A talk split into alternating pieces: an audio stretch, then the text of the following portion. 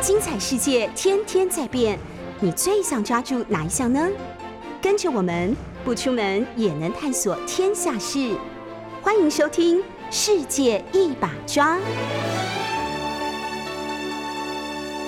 各位大家好，我是杨永明，没有错，大家看到了这个画面上，其实呃是第一次我利用这个平台，然后呢邀请我们台湾知名的就是美国问题专家，淡江大学的黄介正教授，黄老师你好，哎是永跟明大家好，打个各招呼位吧各，位听众观众大家好，嗯，那我想其实哦，我们谈国际的新闻，当然要从各种不同的观点。黄老师他过去长时间的在美国华盛顿工作，哦，是在 CSIS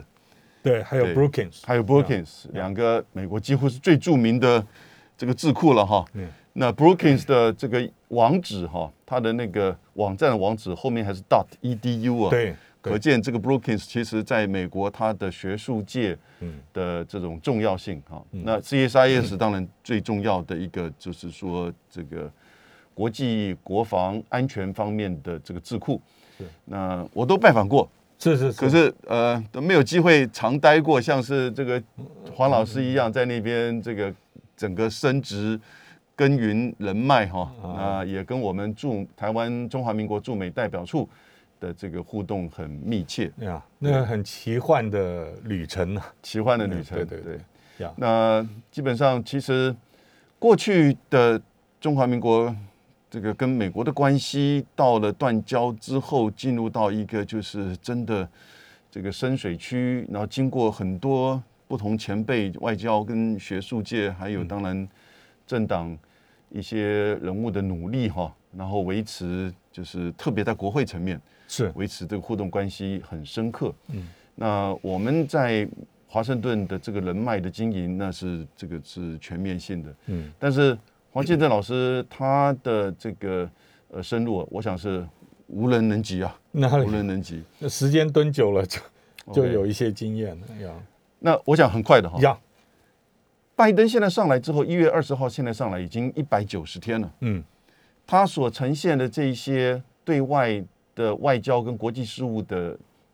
他的这个左右手们，嗯，从布林肯、苏利文啊、呃到这个 Wendy Sherman，嗯，薛曼其实要不是因为他去这个天津的话哈、嗯我们其实并不太注意到他的这个存在哈、当然还有他的国防部长 Austin，嗯，然后呢，当然还有一些这个在他们之下的，像是 Kirk Campbell，嗯，你我共同的老朋友，嗯，黄老师怎么先看这些人的这个组合？其实这些人 我自己用的，就用英语讲啊，我我叫做呃没问题， very Clintonian 啊，最主要是基本上我我认得几位都是在克林顿担任总统时期，因为那个时候我刚好在驻美代表处工作，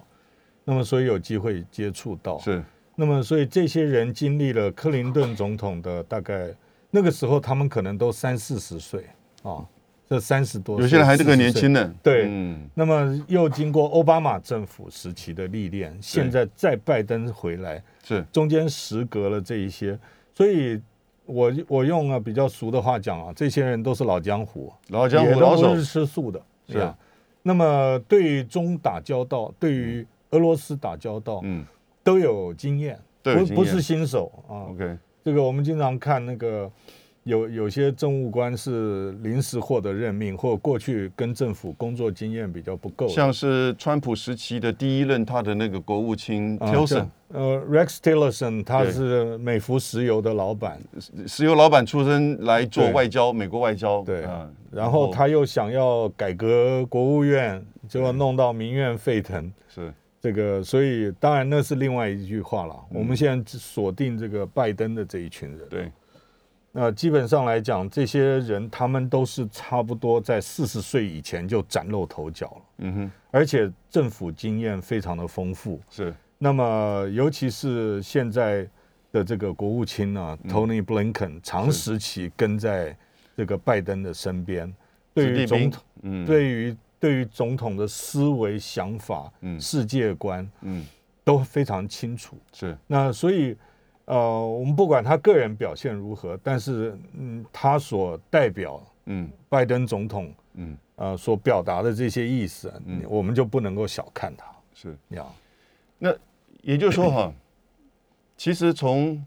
Clinton 时期到奥巴马时期到现在的拜登，嗯，这些人其实都历练过在华府的，就是说政府官员职位不同的阶层，当然是这个步步高升了、他们大概都是。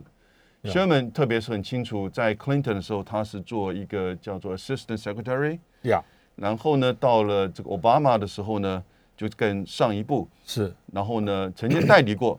呃副国务复卿。勾情，那对今年四月他来做这个副国务卿，对，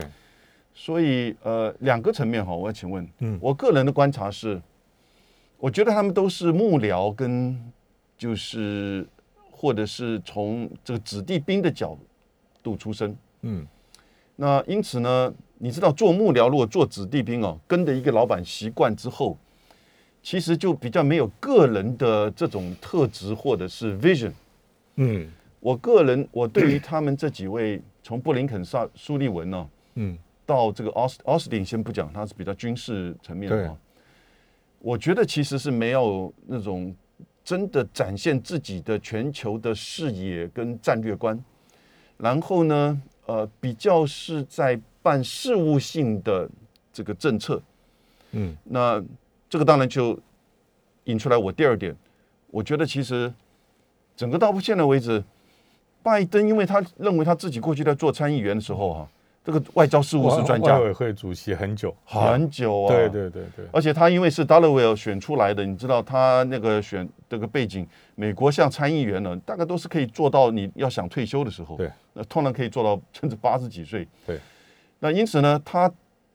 那个时候的花的时间，可能有六成的时间都在外交事务上，是没错，四成的时间也许在选区经营啊，或者是其他国内议题。那但是因为也养成他的外交的这种就是熟悉跟自信，嗯，哦，那可是呢，他现在上来之后呢，也就是因为这个自信，他觉得这个对外关系、外交上面，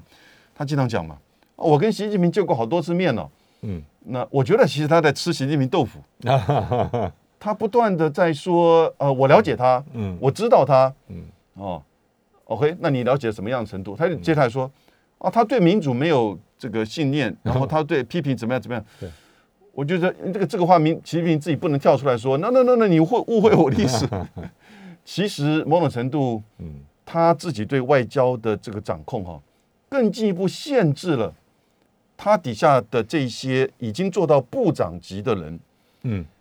本来他就是他的幕僚跟子弟兵出身了。嗯，本来就办比较办事务性的这样子的一个事情，然后呢，再加上他现在在做老板，他我看他在这个外交这个事务层面哈，嗯，还是主导，所以呢，呃，他底下的这些人呢，所展现出来，我感觉到那种个人色彩，或者是对于这个现在正是中美，甚至全世界进入到一个关键的这种转变期，那因此呢，他自己对外交事务掌握哈、做总统跟做参议员不一样的。对，总统大概他只有百分之二十的时间能够看国际事务，百分之八十要处理国内的这个党、政党的选举的各个种东西。嗯，所以呢，我是觉得现在的美国到这个一百九十天以来哈，嗯，近两百天的拜登政府对于这整个外交事务掌握哈，刚开始的穿规拜随、吃到甜头，嗯，那现在更进一步在做更这个对中国大陆的这种，就是说某种程度的接近呃对抗性的这种嗯全面战略竞争。那但是呢，没有看到现在真正的美中关系所带来的国际结构的这种改变，那这我觉得很可惜哎。对，其实其实现在我们说白一点啦，其实现在谁来做美国的总统，碰到的局都是一样的。 OK，啊，习习第一个中国大陆的 GDP，中国大陆现在是世界第二大经济体了，第一是大贸易国了，这些都数字都摆在那边，嗯不承认也不行。嗯，第二个就是中国大陆跟过去不一样，习近平 is no 胡锦涛，嗯，right。所以胡锦涛讲和谐世界，这个和谐社会啊，以最大的诚意，尽最大的努力，嗯这些的话习是不讲的，嗯所以习是比较，嗯，我不会说他战狼了，但是他比较强势。他认为现在跟他的大国地位相适应的一些待遇，必须要争取。嗯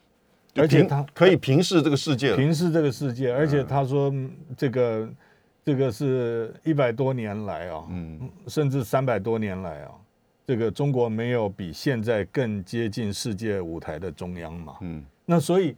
所以他的自我的期待，而现在中国大陆的政治结构又是党管一切，定于一尊，嗯所以他个人的想法就变成我们政策分析非常重要的嗯一个参考点，而不是其他的这下面的嗯这些政治局常委啦，或者是嗯外事办主任。啊嗯那因为他一个人，大家都要向他述职的，嗯这是一个。所以当美国总统碰到这个时候，嗯其实虽然我说他们都是克林顿时期就开始进入政府工作的老鸟，是但是他们没有碰过这样子的中国。嗯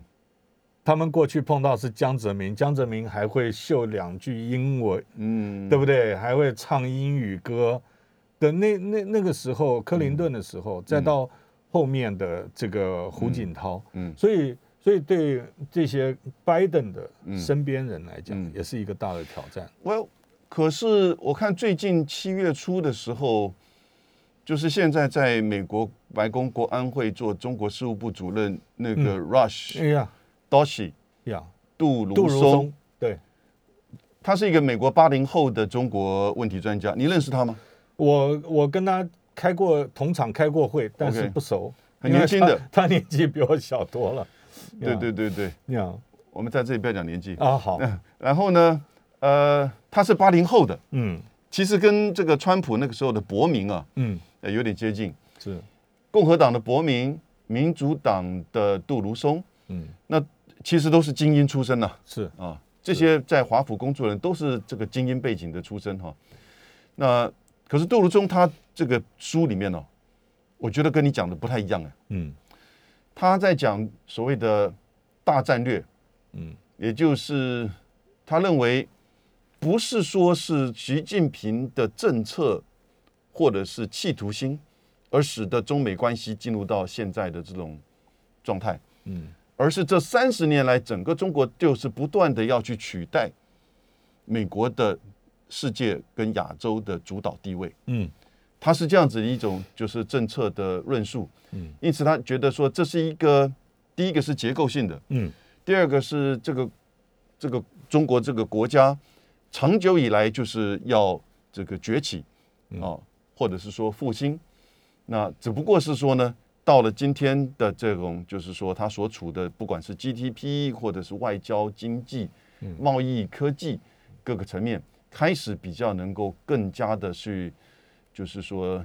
发挥它嗯的这个影响力的时候没，错，所以他的论述也就是说，其实这是一个长久以来，过去也许你刚刚讲的胡锦涛、江泽民，那类似的这个作为，那其实也只不过是刻意的那种韬光养晦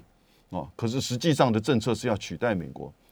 那这一些人过去从克林顿时期到奥巴马时期，这些人其实过去都是相信交往中国的，嗯而且事实上都觉得说，其实交往中国一方面是说要去这个所谓和平演变，要去改变中国，接受美国的这个国际秩序，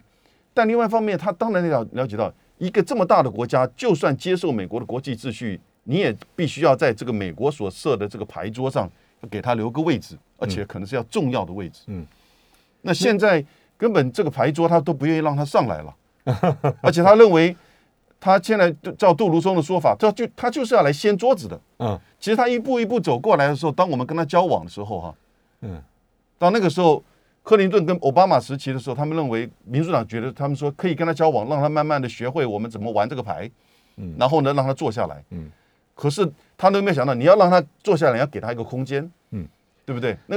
两个人玩法，三个人玩法当然都不一样，嗯，可是他现在的观点是，他其实走进房间的时候，他就是要来掀桌子的，嗯，我觉得这个东西其实有点前后不一致，然后有一点在自圆其说，然后呢，跟他过去甚至的某种程度是在帮他过去的这个交往政策再去做解套。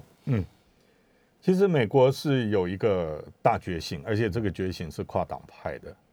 就是美国现在看到中国大陆的快速追赶，嗯永英刚刚讲的绝对没有错。今天不管你是习近平还是胡锦涛，如果没有这四十年来改革开放所积累的国力，嗯还有科技的发展，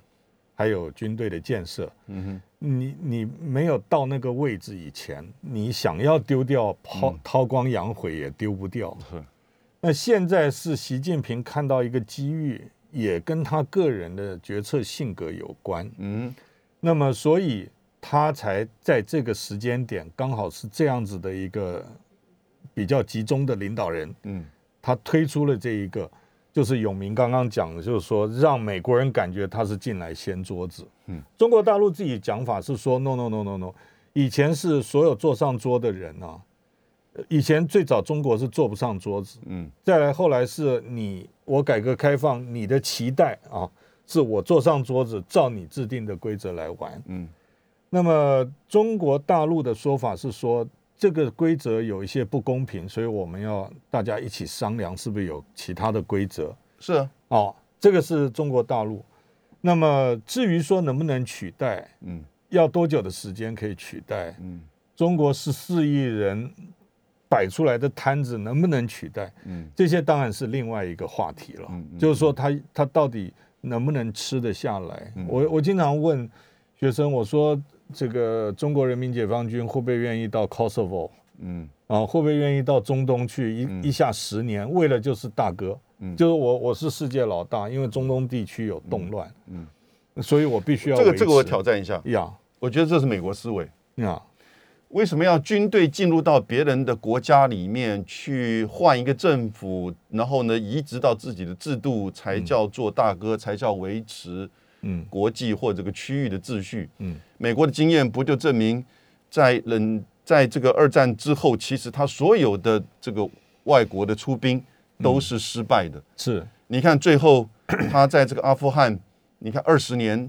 来的这个，其实塔利班没有去攻击这个纽约，嗯塔利班只不过是包庇。嗯哦，包庇保恐护这个哦基地组织。对但是呢，进去把塔利班赶下来之后呢，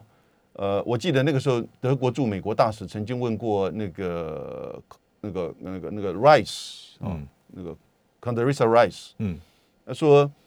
你们怎么可能在阿阿富汗跟伊拉克，后来因为他又打了伊拉克，对去移植民主制度呢？嗯，那 Rice 怎么回答？嗯，这是苏启苏老师引用就是这位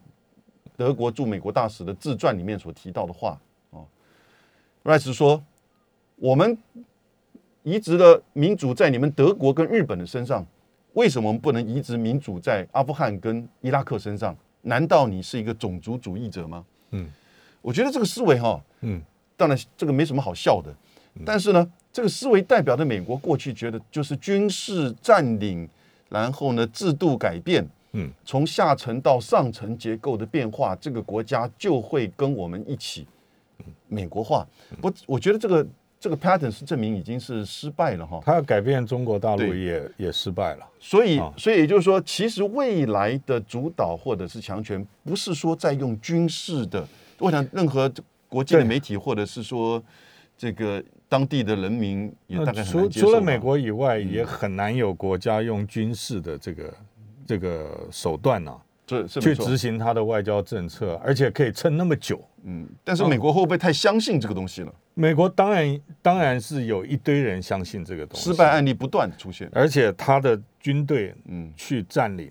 很大一部分，不完全是军事占领，是它背后还有庞大的军工企业还的有支撑经贸利益在后面。对嗯，石早期是石油嘛，波斯湾，对，那么后来的话是其他的这个经贸利益，是所以，所以我我我想要我想讲，其实永明跟我的想法，我觉得我们是刚好互补的，嗯把它这个图像把它塑造出来。我比较忧心的就是这个帝国的坟场啊、嗯这个阿富汗消耗过大英帝国，对。然后十九世纪、苏联进去一点便宜都没有讨到，二十世纪，后来走了。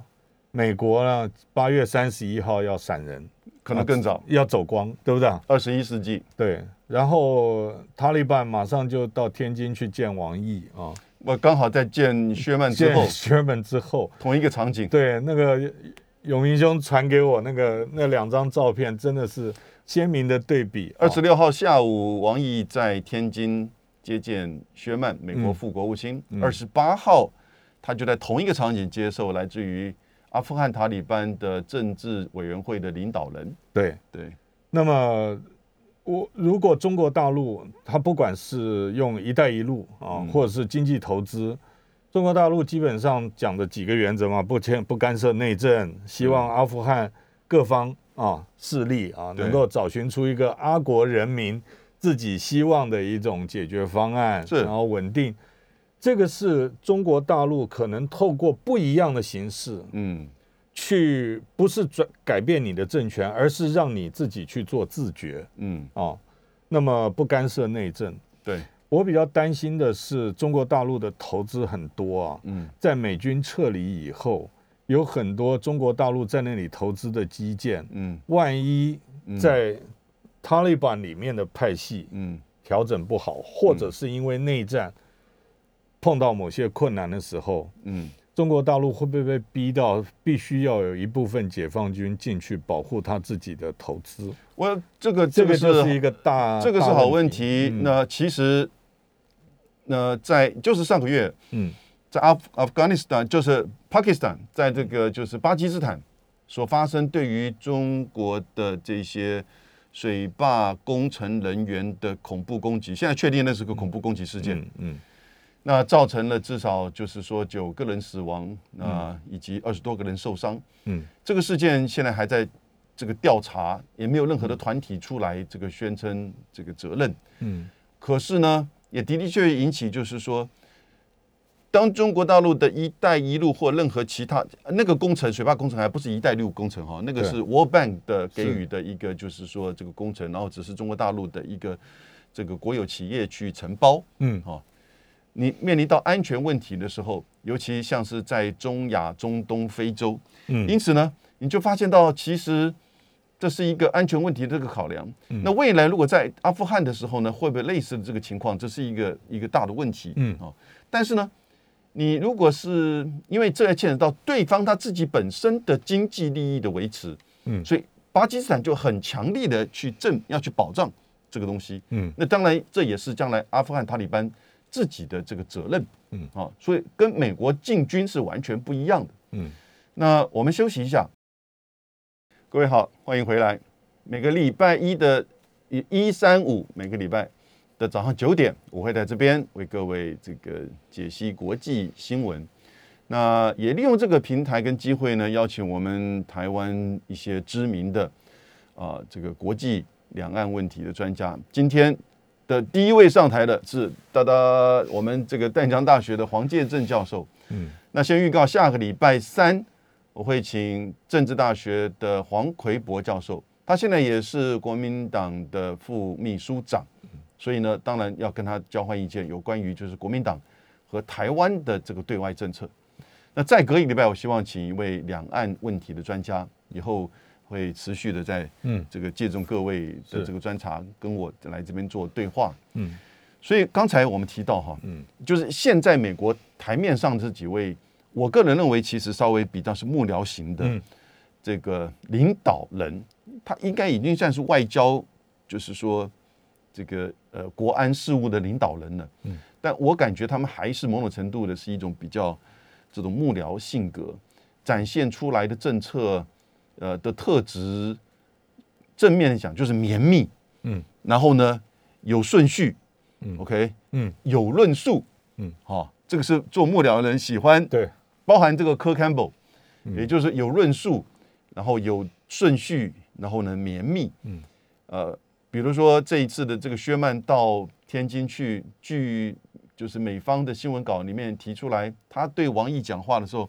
他其实提回应了，嗯，就是中国大陆一直在意的一个事情，就是美，他说美国。不会不希望去遏制中国的这个崛起跟呃成长嗯啊跟发展，嗯那这一点其实很多的媒体并没有去注意到，嗯但是他是讲真心话呢，还是说其实是一个外交上或者是在这个场合的时 候让你去安心的？嗯因为相较于他另外的实际的这个政策的作为，嗯其实却不是如此。可是看出奥斯汀美国的国防部长哈，嗯在新加坡的演讲 W I W S 的这个演讲当中呢，他其实把中国大陆骂了一遍，嗯而且骂得很深刻。嗯那可是他也说，他个人希望跟中国大陆维持建设性跟稳定的关系，嗯而也希望美国的这个这个军方和人民解放军嗯有一个就是危机沟通管道，是危机沟通管道。是所以薛曼跟奥斯汀啊，都在希望能够在一个风险当中去做某种程度的管控，嗯避免竞争变成真正的对峙冲突。对，那这些你觉得是真实反映现在华盛顿的这个情况吗？嗯，我觉得是，啊，这个惯性其实我最早开始注意到啊，嗯是 Madeleine Albright 啊， Albright 在在在当这个第一位女国务卿啊，是，她那个时候就经常讲说，她说我们的外交政策啊，嗯尤其是大强权之间的政策是 multifaceted，嗯哼，就是说它切割面很多了，就跟多层面嗯的，跟一个钻石一样，它这有这，所以每一面是不一样的，它折射出来的光线不一样。对换一句话说，对美国人来讲，现在拜登政府讲嗯的、说该合作就合作，该竞争就竞争，该敌对就敌对，嗯对这些决策者，就是美国华盛顿的决策者，这是极为正常的事情。嗯哼，就是说，我们不可能全部一样，对，我们即使盟友啊、嗯都有不同嘛。是，那所以我们要承认，面对现实，就是嗯我们有可以要双方要竞争的地方，是，我们有敌对的地方，但是合作的地方也存在。嗯但是这就目前现在中国大陆整个氛围来讲，嗯就是中国大陆看东西是看一盘棋嗯，啊，你明明是温嗯迪 Sherman 到天津来，是，可是你 Austin 又跑到新加坡去做那篇演讲，然后这个国务卿又跑去印度，那你到底是打哪一你张牌？你摆明了就是要对来这个做所谓印太战略二嗯对点零嘛，对对对不对那那你打的是什么牌？嗯你到底要不要跟我做好朋友？就变成大陆会看通盘是来觉得，也换一句话说，就就不是说在台面上大家还有笑容，但是底下脚一直在互相踹踹对方。是，那我觉得两边都有一定的逻辑，东西文化也、呃这个也有差异，决策文化也有那当然差异。对，那我我觉得目前美国这个节奏感，我我有看到，嗯但是呢，它到底能不能够？嗯是拜登上台前面六个月，大家说、哇，我们经历了川普啊， 现在终于正常人回来了，我们先不要跟美国啊搞坏关系，对先让关系恢复。我讲的是盟邦啦，哈这是欧洲国家普遍的哎，对，呃感受了。我们先对跟嗯那个，因为你自己讲 America is back 啊，美国回来了，好嗯对，我们就给你一个 courtesy 啊，那你想要干什么？什么外长联合声明，你说要加什么进去啊？除非特别敏感文字，我们就让你照你美国版呐、我们就嗯对嗯签字了。我讲节奏感，比如说在印太先开始，嗯，那个 Quad 四国领袖视讯会议，对然后再来是日韩二加二。对然后才有阿拉斯加，对，对不对？欧洲的话，先见女王 G7 峰会、NATO 嗯峰会、欧盟峰会，然后才见 Vladimir Putin，是才跟俄罗斯。所以我简单粗略的讲哦，嗯那不这些都不够精准，因为它是一种意向，就是先盟友后对手嗯啊、就是说我我一定先跟我自己的兄弟哥们朋友先见完，嗯然后大家讲了什么东西以后，我再去找我的跟我竞争的或敌对方，嗯我再去做。我讲的这个节奏感是这个。嗯同样，就像我刚刚我们刚刚讲到，就是说，Wendy Sherman 嗯去天津，嗯可是同时印度跟新加坡，嗯等于是他三点同时着陆。嗯我讲的是这个节奏感，也就是说，这些美国现在这一群决策者，你不管是 Kirk Campbell 想出来的，还嗯是 Jack Sullivan 想出来的，但是他基本上是是有他一定的 tempo， OK 只是说，只是说这些东西到底是实实质到什么程度，嗯，这个还时间还太短，一百九十天我没办法验证。刚才黄老师讲，建德中讲，美国现美国是先盟友后对手，后对手，嗯，这个是在呃，就是他的外交互动嗯以及这个相互的这种关系的建立的这个顺序上。嗯但是我可不可以换一个讲法？可是实际上，在外这个对外政策的针对性上，嗯，它是先定对手，嗯，再找盟友，哦，可以也就是倒过来了。可以，它先盟友后对手是它的外交互动上嗯 （interaction） 上面。嗯，但是呢，在他要去先这个跟盟友见面的时候，他已经把敌人定好了。嗯，也就是这就是我们要共同针对的。是那针对完之后，形成了一定的这种联盟、包围网，嗯或者是说针对的这个政策，不管是脱钩，或者是说军事上的合作，或者是跨的，嗯，跨的过去没有人重视的东西嘛，嗯嗯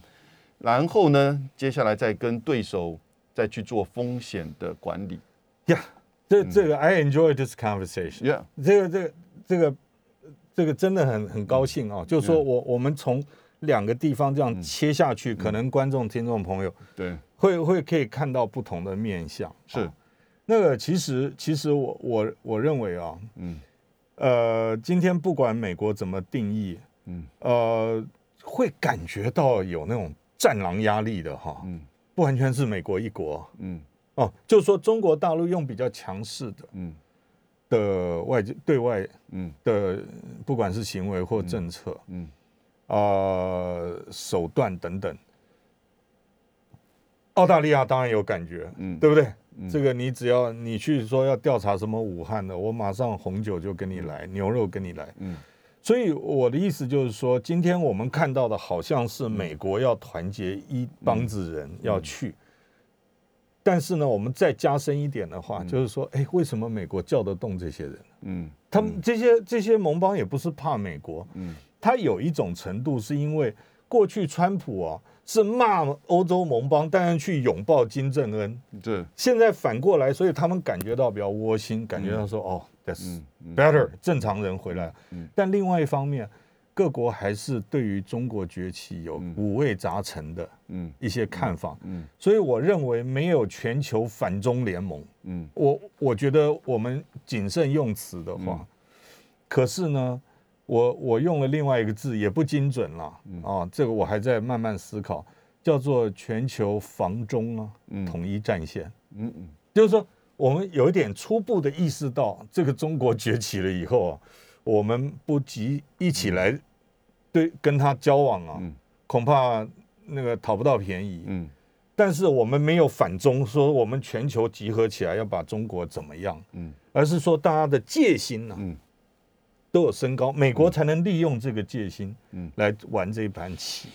嗯那延续你刚才提到的，就是美国拜登所讲的，嗯也就是跟你刚才后面就是所谓的、呃，没有全球现在不可能形成反中联盟，嗯一个很简单的因素，中国大陆跟的全球化，甚至跟全世界的融合的程度，事实上都已经超过美没国错了。没错，没错。在川这个川普从二零一八年五月开始的贸易战到现在百分之二十的关税，居然去年二零二零年中美之间的贸易逆差还是一样三千一百亿美金，嗯根本美国想要去锻炼，想要去这个移转通供应链，它做不到。对，因没为错这个所有的这种就是重要的产业链跟群聚效应，其实都还是跟中国大陆密切相关没。错他想要移转到印度、移转到东南亚也做不到。嗯哼 OK，不只是人才、投资各个层面的问题。嗯所以也就是说，其实你要去真的做全球反中联盟，这个根本是我觉得、呃现阶段根本是不可思议。嗯连梅克尔、马克宏虽然是在 G7 当嗯中去附和拜登的这些对中国的用语，对但是之前之后他马上就对就反驳，而且还立即的去跟习近嗯平在这个。共产党一百年之后的一两天就开了三国的这个高峰会，是没错。 OK，所以呢，其实当拜登在讲到合作、竞争、对抗哈、那谢峰代表了中国的这个立场，在上个礼这个礼拜，嗯呃，应该一样也是礼拜一的上午，从九点开到一点钟，跟薛曼的会议当中啊，嗯他连续发了六次的这个新闻稿是哦。那这个我第一次看到中国大陆蛮会掌握，就是这个时间差跟这种国际媒体的这种对这种就是说期待有怎么样的讯息，因此国际媒体都登了。到现在为止，CNN 跟《纽约时报》也都嗯重复被借风的一句话，也就是说，这个合作、竞争、对抗啊，是玩假的。嗯，你合你利益的时候，你要我合作，但其实是尽一切的力量在做跟我锻炼、为这个政治针对，嗯甚至不惜去跟我去做要去诋毁，嗯，然后呢，压抑我的这个实力跟成长。嗯，因此就是我们等一下休息一下，回来是。来进一步讨论。可是呢，这中美之间对于这个政策的目标跟利益的认知哈、我认认知哦，现在出现严重的差距。那但是呢，昨天这个中国驻美国的新的大使秦刚到了，他会怎么怎样影响呢？我是杨永明，隔壁是黄介正黄老师。我们今天谈中美关系的下一步。前面两段我们大概整个布局了，就是中美之间的各自对于彼此政策，然后呢这些重要的领导人物的这种认知啊，那的的确确现在是一个关键时刻，我觉得蛮有趣味。我们现在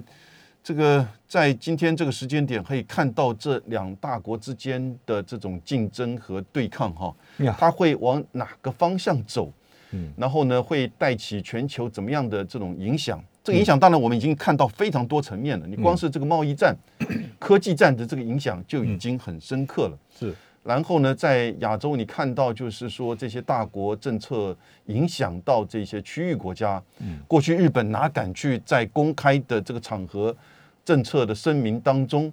即使是跟美国去谈到台海的议题呢？但是呢，他日本比较保守的自民党人士，呃，受到了这样子的这种支持甚至鼓舞，嗯哈、那当然也使得整个亚洲的这个情势会出现一个变化。嗯，可是另外一方面，日本跟中国大陆的贸易关系已经深刻到其实是远超过中美之间，而年底 RCEP 的这个中亚东亚的经济整合要开启新的一扇门，嗯它又会改变区域的地缘政治经济的这个环境。嗯美国，我必须要讲，美国那个时候在亚印太所谓的印太战略所遭遇到的这种抗拒哈、会更强，哦那尤当其然是来自于就是东北亚、东南亚。呀，嗯对因此，其实现还在有欧洲的 CAI 啊，哦，欧洲到你更今不要年说底以前，对嗯对，那你看这个中欧班列以及欧洲现在第一大贸易伙伴是中国，哎，对，不是美国了，所以对不对嗯美国想要的第一阶段贸易协议没有谈到的，是在中欧贸易协议里面，包括市场准嗯入，包括这些是欧洲可以拿到的东西，美国拿不到，嗯所以我们还中国有大陆剩去下差不多十分钟对左右多一点时间哈。嗯，那接下来中美关系呢？秦刚来了，嗯，秦刚呃，这个我我我早上我们也共同的分享了，这样就是秦刚到达纽约之后，对于这个美国媒体用英文做的这个演讲，嗯，演讲内容其实写的很好，嗯呃，他也背的很好了背得很好，哦，嗯那一字不漏的，对一字不差的，嗯然后呢讲得很清楚啊，还有很很棒的这个英文，嗯，呃，但这里面的重点其实是相当的，就是去支持中美之间的这种持续的交往嗯与互动，是但也就是这种不卑不卑不亢的是哦，不卑不亢的来去强调中美之间的互动会影响到不只是中美之间的人民，嗯会影响到下一个世代跟这个世界。那我觉得其实这个不知道西方媒体会对他的这个言论会怎么样的看点看法哈。秦刚来，终于在薛曼访问之后，他就是到达纽约了。嗯然后呢，我个人觉得其实中美之间下一个这个今年下半年的一个重大问题就是这个关税。嗯哦，这个关税如何去处理？因为这已经变成美国的一个强大的这个重大的负担了。是。那黄老师怎么看？我觉得啊，就是再回到它的大原则嗯啊，其实美国人很多东西叫一码归一码，密码归一我们在讲啊，其实真正真正美国最在意的啊，嗯那个是科技，科技投那五 G 啦、华为这些东西，美国不会让。但是贸易这一块的话，美国是非关税对嗯美国想要解决哦，今天是美国自己有超过百分之五十的动力，嗯想要去把这个关税问题解决掉。超过三十六个美国的参众议员，其中包含七个美国共和党的议员，写信给拜登说，希望要降嗯对中国的这个惩罚性的关税，嗯，高达到三百三千六百亿的中国输美的商嗯品，大概平均十九点三的关税，对，不得了。这个关嗯税必须要处理的主要原因还是 middle class household，呀、就是因为明年的明年十一月就是其中其中选选举举了。嗯，那那拜登这刚刚永明讲了啊、大家要注意听了、总统花百分之八十时间想内部问题是啊。那你如果稍有差池啊、明年其中选举的话，拜登第一任期的后段就是跛压了。就嗯就这啊样跛脚了，对不对？所以，所以中国大陆怎么会看不到这一点？嗯所以，第一个秦刚出来插刀，嗯第二个大使本来就不是全部来吵架的，嗯那调子可以软可以硬，但刚到的时候调子软一点。嗯，他如果多讲合作，再跟美国多讲合嗯作，最起码双方要有一个对接嘛。是。啊而且我觉得秦刚派的不错。嗯有人认为说，哎，秦刚过去其实是负责发言或者是主管欧洲嗯的这样一个副部长，呃，跟另外他的这个前辈大他两岁的，就是谢峰，嗯也一样是这个副部长，在这一次这个见薛曼的时候，其实谢峰这个很出风头啊，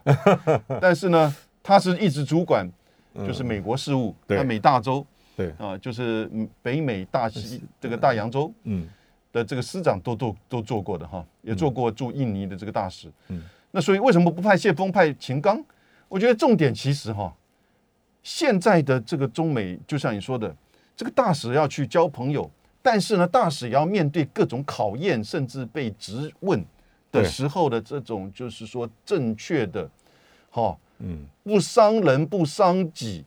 不伤人、不失自己立场、对，不失尊严的这样子的一种回应。嗯那他有这样子的经验。嗯第二个，我觉得他跟习近平的关系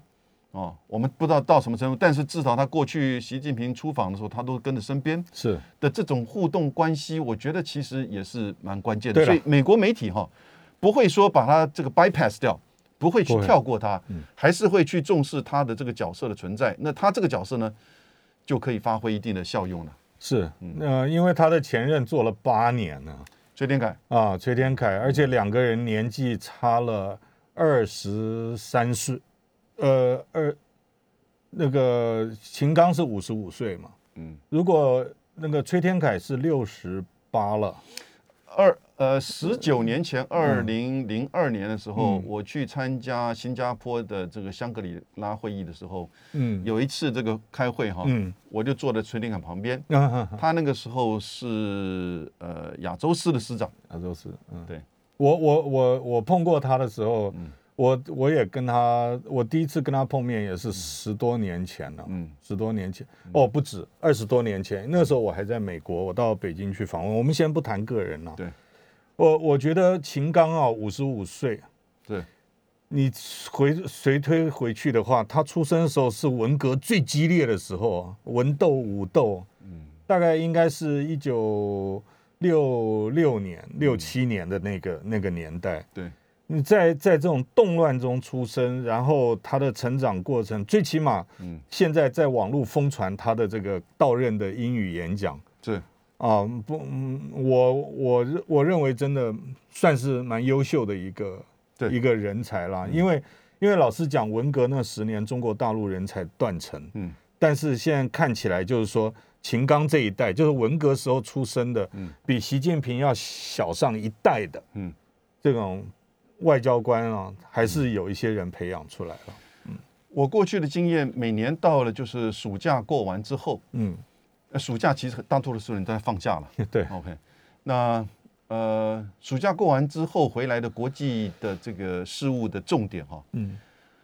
不会是以这个军事安全为主，而是以经济跟科技科技为主。没错，那因为许多的这种多边的这个会议高峰会，大概都是在十月、十一月嗯啊举办。集团体在今年的十月三十号，嗯那东亚高峰会应该是十一月六号、八号。嗯，然后呢，这个 APEC 的高峰会应该是在十一月十六号。嗯，虽然不确定是不是会去实体举办，也许用视讯的这个方式。嗯，啊，视讯我觉得还是差一些。对，那但是呢，据闻现在可能十月三十号的 G20 会不会举行习拜会？嗯，所以现在看到两个，就是说对中美关系接下来啊，我们长期的不敢去做推论，短期眼前的两个重点，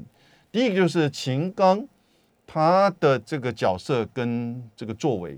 因为他一定会到处去拜会，嗯，那一定会引起媒体的这个注视。然后呢，会就是说，在中美关系上会去说加一些润滑或者是怎么样的嗯发展。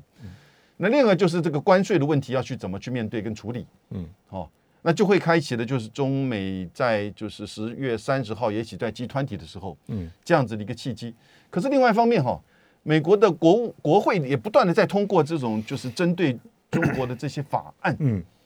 那你觉得接下来到这个十月底之前，难道这个其他的可能的这些负面的冲击面还会有哪一些呢？啊、美国国会的呃所谓有台立法或者是抗中的这个立法，它不会是停的，对因为有很多是 bill，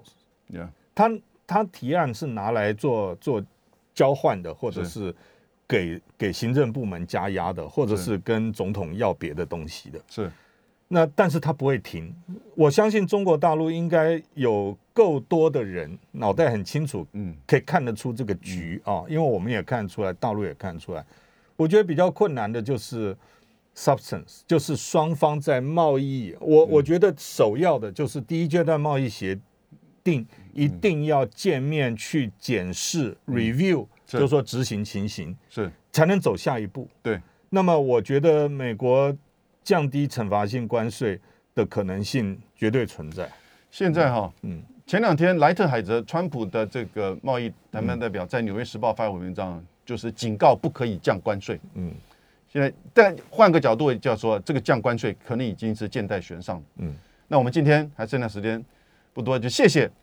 黄教授，哪里这个黄介正老师非常愉快到这边来，我们下一次有时间，我们再找黄老师继续来跟各位来谈一谈中美关系跟世界大事。谢谢啊是。谢谢谢谢谢谢。